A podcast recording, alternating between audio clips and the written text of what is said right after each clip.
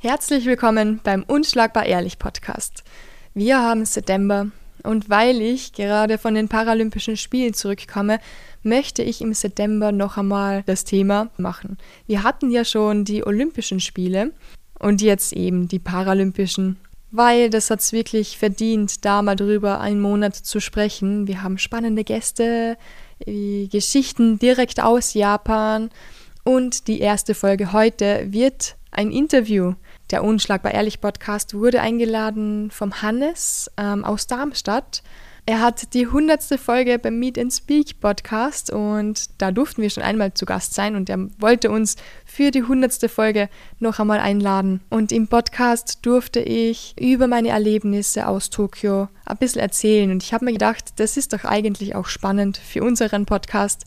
Wir starten mit dem Interview in dieses Monat und ich hoffe, ihr werdet so ein paar interessante Geschichten aus Tokio.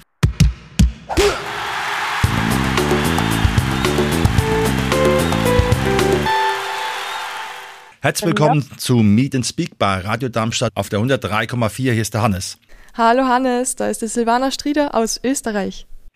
Silvana, herzlich willkommen zu unserer Jubiläumsausgabe 100 und natürlich freue ich mich, dass du mit mir diese Ausgabe zusammen gestalten kannst. Erstmal die Frage, was macht dein Podcast unschlagbar ehrlich? Ja, danke erst einmal, dass du mich eingeladen hast. Schon wieder zur hundertsten Folge. Das freut mich wirklich sehr. Mein Podcast, ähm, der läuft recht gut. Jetzt haben wir gerade ähm, September, das ist ein neues Thema, und zwar die Paralympics. Und auf das freue ich mich schon sehr, dass ich da endlich die ganzen Folgen raushauen kann, die ich eh schon aufgenommen habe. Das wird sicherlich spannend. Jetzt bist du jemand, der das Glück gehabt hat, bei Olympia dabei zu sein. Hast du etwas von dem olympischen Geist wahrnehmen können? Boah, da habe ich so viel mitnehmen können. Also für mich war es das allererste Mal. Ich bin vor was, zwei, drei Tagen erst zurückgekommen von den Paralympischen Spielen. Wir waren circa zehn Tage in Tokio und es hat schon mal gestartet bei der Anreise. Ich habe Angst gehabt, dass ich nicht rein darf habe von vielen Kollegen gehört, ähm, dass manche wieder heimgeschickt worden sind, weil welche Dokumente gefehlt haben. Und deswegen war ich da wirklich schon ein bisschen nervös und habe mich erst gefreut, als ich rausgekommen bin. Es ist ja wirklich jeden Tag ähm, eine Zitterpartie gewesen, weil du hast einen PCR-Test jeden Tag abgeben müssen. Das war so ein Spucktest. Und ja, sobald da irgendetwas nicht gepasst hat, sitzt du im nächsten Flieger wieder nach Hause. Deshalb war ich schon mal froh, dass ich überhaupt dort ja, reinkommen bin. Wir sind fünf Stunden am Flughafen ähm, gesessen für Kontrollen und da haben wir hundertmal unsere ganzen Sachen herzeigen müssen. Also die Einreise war ein bisschen beschwerlich und danach waren wir ein bisschen müde. Haben am Abend direkt die Eröffnungsfeier gehabt, da war ich dann das erste Mal in dem Olympic Stadium. Welche Veranstaltungen hast du alle besucht? Oh, ich habe sehr viele Veranstaltungen besucht. Ähm, also in dem Stadium, da haben wir dann sehr viele ähm, Bewerber auch noch gehabt, weil es einige Österreicher dort ähm, ja, angetreten sind. Das Stadion ist wirklich ein Wahnsinn. Ich wollte gar nicht mehr raus. Ich war dann ähm, beim Schwimmen, beim Tischtennis. Äh, ich habe mir Rollstuhl, Basketball angeschaut, ähm, Goalball, Sitzvolleyball. Das ist wirklich total interessant. Und was mir extrem gut gefallen hat, war ähm, Rollstuhlfechten. Das ist spannender, als es jetzt klingt. Ähm, und dann war ich natürlich äh, im Nippon Budokan. Wir haben keine österreichischen Athleten dort gehabt, aber einen österreichischen Schiedsrichter. Und deshalb habe ich mir gedacht, da muss ich hin. Und bin dann in, ja, das ist eigentlich der heilige Tempel für alle Judoka im Kampfsport, ähm, ja, einer der wichtigsten, die wichtigste Sportstätte. Eine sehr alte, traditionelle, ja, Halle, man muss eigentlich sagen, das sind drei Hallen innen drinnen, aber die größte kennt halt eh jeder eigentlich. Und ich fahre dort hin und stehe dann auf einmal, du gehst ähm, circa ja, zehn Minuten von der Bushaltestelle dort hin zu dem Tempel durch so einen Park durch und du denkst eigentlich nur, wo ist dieser Tempel? Man sieht ihn nicht. Auf einmal kommt er da aus dem Gebüsch sozusagen heraus und es ist ein wunderschönes Gefühl gewesen, wirklich einmal da davor zu stehen. Und nicht nur davor zu stehen, sondern der österreichische Schiedsrichter, der Roland Peuger, der hat mich dann draußen abgeholt und mir wirklich den ganzen Tempel gezeigt und ja, mir einiges erzählt darüber. Du bist ja nun selbst Kampfsport-affin. Welche Wettkämpfe hast du in dem Tempel dann gesehen? Boah, ich habe selbst nur Judo-Bewerbe gesehen. Die Taekwondo-Bewerbe, die ja jetzt neu dabei sind, die sind in der Makuhari-Messe. Das ist ähm, ja über eine Stunde vom Tempel entfernt oder sogar anderthalb Stunden. Ähm, ich muss sagen, ich war dort in der Halle, blöderweise. Ich habe nicht viel Zeit gehabt und zu dem Zeitpunkt, wo ich in der Makuhari-Messe war, haben keine Taekwondo-Wettkämpfe stattgefunden. Ähm, macht aber nichts, weil die Halle ist so groß, da habe ich mir ganz viele andere Sportarten angeschaut. Die ist 210.000 Quadratmeter groß. Das ist das größte Kongresszentrum eigentlich in Japan. Und da waren drei riesige Hallen, also das kann man sich gar nicht vorstellen. Ein, einen langen Gang runtergehen, da gehst du mal mindestens 20 Minuten, bis du beim Ende bist. Ähm, und dann kann es passieren, dass du falsch gegangen bist und wieder zurückgehen musst, so wie ich. Das war eine Schwitzpartie, wie wir da in Österreich so sagen. Und im Taekwondo dort in der Makuhari-Messe, da war ja auch diese Afghanin, die, ich, ich hoffe, ich spreche es richtig aus, Kuduradi, wo ähm, ja jetzt sehr ähm, viel darüber berichtet wird. Sie und ihr Kollege aus der Leichtathletik, die sind ja aus Afghanistan ausgeflogen worden. Niemand hat zu dem Zeitpunkt gewusst, ob sie jetzt schon dort ist. Wir haben Gerüchte gehört, dass die Afghanen schon eingeflogen worden sind, haben nichts gesehen, nichts gehört. Das war sehr ähm, abgeschirmt. Ich habe gehofft, dass sie da jemanden trifft und vielleicht sie auch sehe. Habe es leider nicht geschafft, habe niemanden gesehen. Und ich habe aber von einem Kollegen aus der Ukraine erfahren, dass das wirklich alles sehr interessant und sehr spannend war. Er hat sich total gefreut, dass Taekwondo das erste Mal bei den Paralympischen Spielen eigentlich so war. Und ja, also das war bestimmt für alle sehr emotional und für die Afghanen natürlich auch. Die ja leider keine Interviews ergeben, das muss man auch dazu sagen. Also. Das kann ja. ich mir sehr, sehr gut vorstellen. Gibt es für dich jetzt schon in diesem ja, kurzen Rückblick ein paar Sachen, wo du sagst, das war wirklich ein absolutes sportliches Highlight, was du gesehen hast? Sportliches Highlight war natürlich aus österreichischer Sicht. Ähm, wir haben an einem Tag innerhalb von 20 Minuten Gold, Silber und Bronze geholt beim Handbike. Und das ist für Österreich schon eine, wirklich eine Sensation. So viele Medaillen auf einmal in einem Bewerb, ähm, das hat uns wirklich sehr gefreut. Für mich persönlich hat es auch ja, der Triathlon war sehr emotional. Da ist Österreich Zweiter worden und dort zu sitzen, die anzufeuern und du siehst einfach die Wechselzone, jeder kämpft und vom Schwimmen zum Radfahren, vom Radfahren dann zum Laufen, das war wirklich, hat mir irrsinnig gut gefallen. Und natürlich die Judo-Bewerbe, weil der Schiedsrichter, mit dem habe ich über eine Stunde geredet und er war wirklich total cool und ist einen Kampf vor seinem Kampf, den er dann geschiedsrichtert hat, ähm, ist er noch bei mir gesessen auf der Tribüne und hat mit mir geredet, mir erklärt, was es bei dem Kampf geht, wie da jetzt gewertet wird, warum das so ist und da wirklich das mal zuzuschauen und das zu sehen, wie die Sportler da um Medaillen kämpfen und welche Leidenschaft die haben, das war wirklich unglaublich. Und er hat mir eine Geschichte erzählt, die ich total cool gefunden habe. 1964 ist ja das Budokan erbaut worden für die Spiele in Tokio. Ähm, und damals hat im Schwergewicht ein Holländer, also Niederländer, den Japaner besiegt. Und das war eigentlich eine echte Sensation. Die Japaner waren fix und fertig, die Holländer haben sich alle gefreut, aber dieser holländische ähm, Athlet, der hat Anton Giesing geheißen.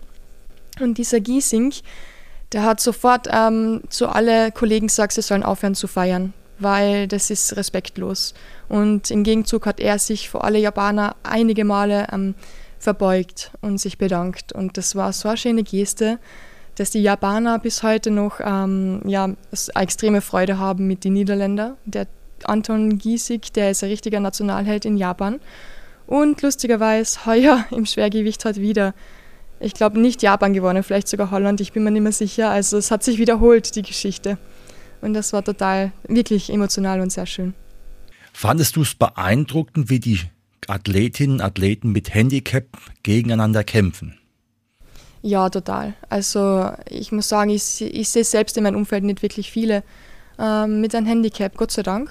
Und für mich war das alles so, wow, du musst hinschauen und du denkst so, das gibt's doch nicht. Wie können die das machen mit solcher Geschwindigkeit, mit solcher Stärke, wo zum Beispiel eine Hand fehlt oder ein Fuß? Wir haben Tischtennisspieler gesehen, die nur mit dem Mund, das ist, eh wahrscheinlich der bekannteste Tischtennisspieler, der hat nur mit dem Mund ähm, Tischtennis gespielt. Oder Schwimmer, die keine Arme haben. ist es so schon so schwer, Brust zu schwimmen oder im Wasser sich vorzubewegen. Ich, ich weiß nicht, wie die das schaffen, dass sie da ohne Arme schwimmen. Also da waren sehr viele Sachen dabei, wo man wirklich gedacht hat, ähm, Respekt, dass man das macht, dass man das schafft und wirklich auch mit so einer Begeisterung und so einem Willen das wirklich durchzieht. Und das ist echt der Wahnsinn, wie die das machen. Ich, ich frage es mir immer noch. Ich habe keine Ahnung. Also die entwickeln da Kräfte, das kann man sich gar nicht vorstellen. Weil zum Beispiel der 100-Meter-Läufer, ich glaube, der sind 10 Sekunden 44 oder 10 Sekunden, ja, irgend sowas gelaufen. Und man muss sich das mal vorstellen.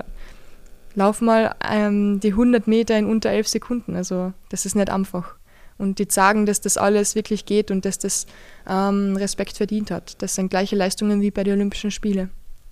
Das finde ich auch. Es zeigt ja auch, mit welchem Enthusiasmus und ja, mit welchem, mit welcher Begeisterung äh, du von diesen äh, sportlichen Fähigkeiten sprichst.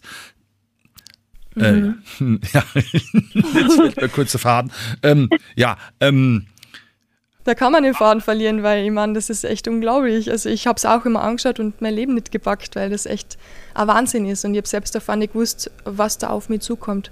Ich habe es nicht gewusst, ja ich weiß es jetzt auch nicht jeden Tag, dass ich da bei einem Rollstuhl-Tennisturnier mitschaue oder ja, also das ist nicht etwas, das man jeden Tag sieht. Und was mich noch total berührt hat, waren ehrlich gesagt die Volunteers. Also überall an jeder Ecke stehen freiwillige Helfer und es war wirklich ein Wahnsinn. Die haben den Lernsportstätten eigentlich wirklich Seele eingehaucht. Das kann man sich nicht vorstellen. Du gehst rein und wenn du irgendetwas brauchst, die sind sofort da. Und wenn sie sehen, dass jemand Hilfe braucht, dann kommen sie gleich zu fünf, zu sechs, zu sieben, versuchen herauszufinden, was das Problem ist.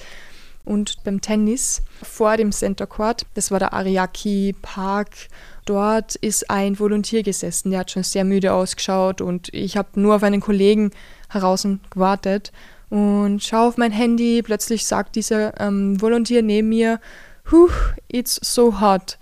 Also ja, pff, es ist so heiß. Und ich habe ihm zugestimmt und gesagt, ja, es ist wirklich ein Wahnsinn. Also die Sonne ist schon längst untergegangen. Es hat noch immer über 30 Grad und über 80 Prozent Luftfeuchtigkeit. Wir haben im Schatten, also wirklich eigentlich im, im Finstern, wir haben geschwitzt, waren völlig fertig. Und ich habe mir dann gedacht, ja, was ins Handy schauen, ich kann ja mit dem Kollegen da sprechen und frage dann so, wie lange er schon da sitzt.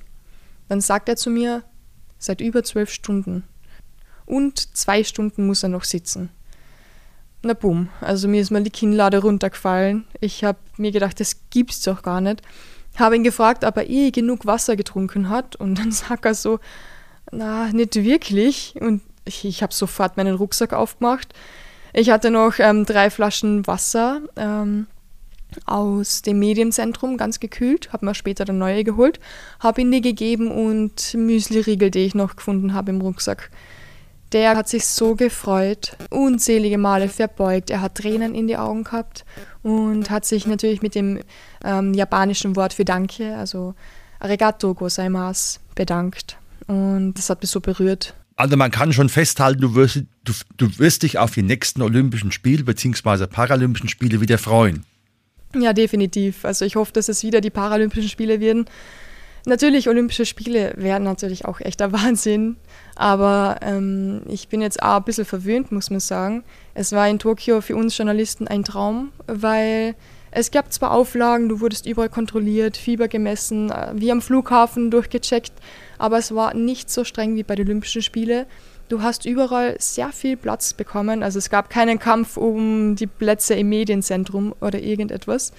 Also es war wirklich, ähm, ich habe das noch nicht erlebt, so entspannt alles. Die Leute waren total freundlich. Du hast überall hin dürfen, alles machen können. Es war einfach kein Stress.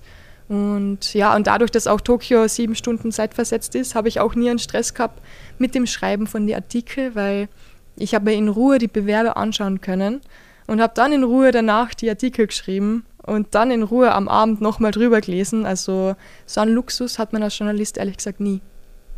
Das war eben ein wunderbares Plädoyer für diese Sportlerinnen und Sportler. Wie geht es bei dir jetzt beruflich weiter? Was kommt jetzt als nächstes in Bezug auf deine Tätigkeiten als Sportjournalistin? Uh, jetzt habe ich mir mal Urlaub genommen. Jetzt bin ich doch seit April ähm, ohne wirklichen Urlaub äh, ja, in der Redaktion. Die zehn Tage in Tokio haben ein bisschen, ja, waren schon sehr zehrend, weil man muss ja dazu sagen, auch wenn man keinen Stress hat, man geht nicht vor drei oder vier in der Früh schlafen und man steht zwischen sieben und acht wieder auf, um zu den Bewerbe zu fahren.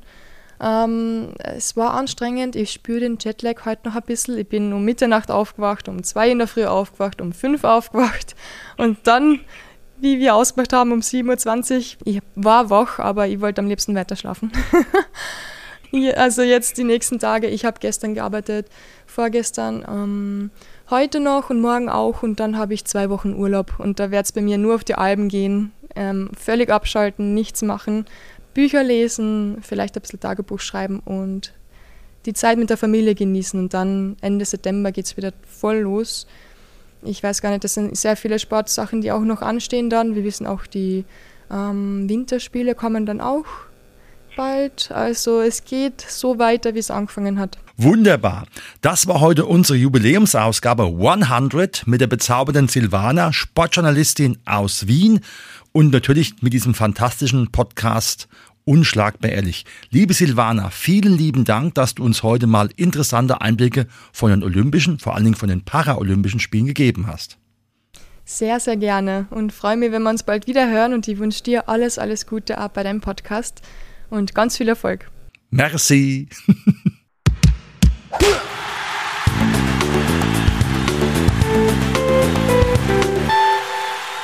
Das war Folge 27. Interview mit Hannes Marb. Ich hoffe, es hat euch gefallen.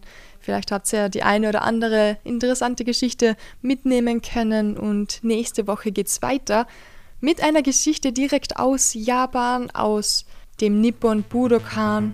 Und dort habe ich nämlich den österreichischen Schiedsrichter Roland Polger getroffen. Der wird mir von seinen Erlebnissen und der Geschichte des Nippon Budokans einiges erzählen. Bis dahin wünsche ich euch wieder eine wunderschöne Woche.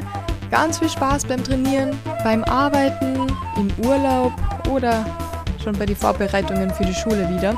Ich hoffe, es geht euch allen gut, bleibt gesund und unschlagbar ehrlich.